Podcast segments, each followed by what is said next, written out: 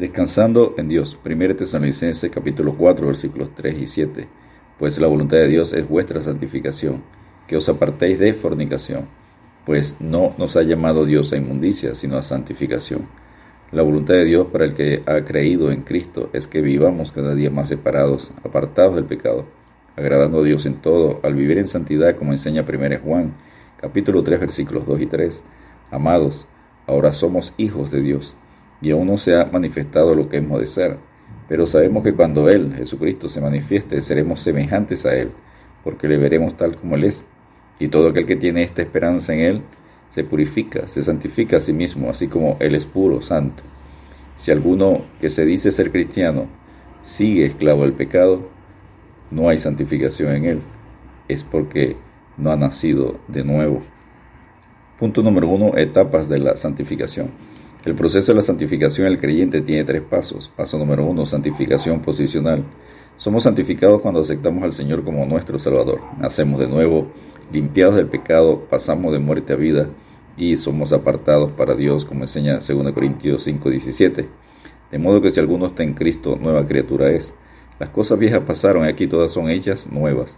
Y en Hebreos 10:10, en esa voluntad somos santificados mediante la ofrenda del cuerpo de Jesucristo, hecha una vez y para siempre. Paso número 2. La santificación progresiva. Es la práctica y continua obediencia a la palabra de Dios durante toda nuestra vida de creyente, como enseña Romanos 6:22. Mas ahora que habéis sido libertados del pecado y hechos siervos de Dios, tenéis por vuestro fruto la santificación y como fin la vida eterna. Y paso número 3, la santificación total definitiva y para siempre en la eternidad al tener un cuerpo glorificado, como enseña primera de Tesalonicenses 5:23.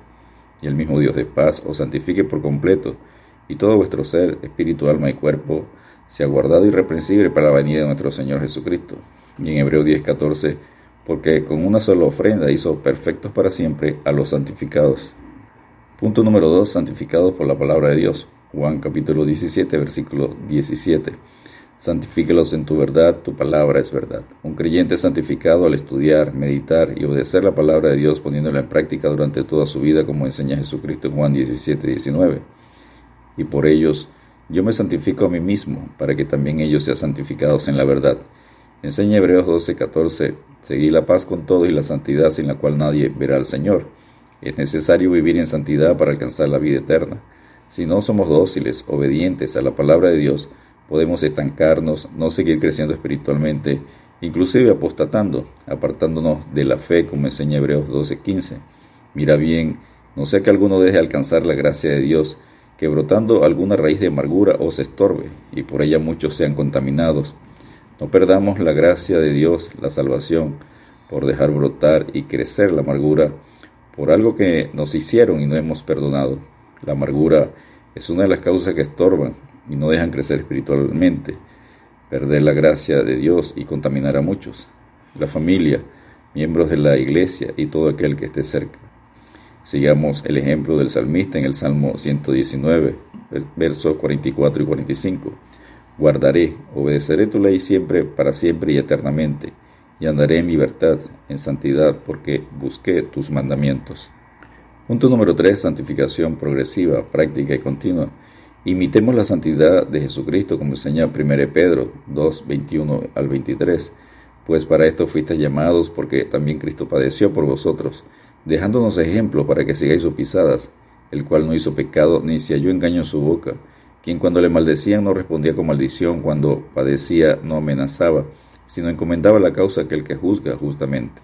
El crecimiento espiritual del creyente está relacionado con su santificación progresiva donde cada día se aparta más y más del pecado en el temor de Dios, como enseña 2 de Corintios capítulo 7 versículo 1.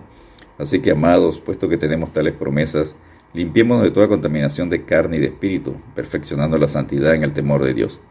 Es propiciada por Dios, como enseña 1 Tesalonicenses 3 versículos 2 y 13. Y el Señor os haga crecer y abundar en amor, unos para con otros y para con todos, como también lo hacemos nosotros para con vosotros, para que sean afirmados vuestros corazones irreprensibles en santidad delante de Dios, nuestro Padre, en la venida de nuestro Señor Jesucristo con todos sus santos.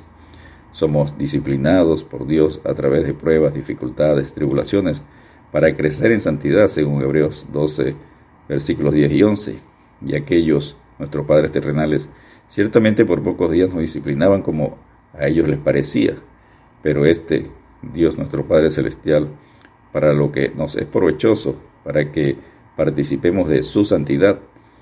Es verdad que ninguna disciplina al presente parece ser causa de gozo, sino de tristeza, pero después da fruto apacible de justicia a los que en ello han sido ejercitados.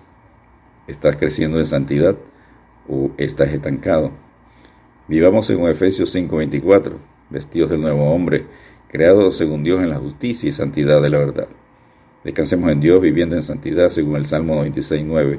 Adorad a Jehová en la hermosura de la santidad. Temed delante de él toda la tierra. Dios te bendiga y te guarde.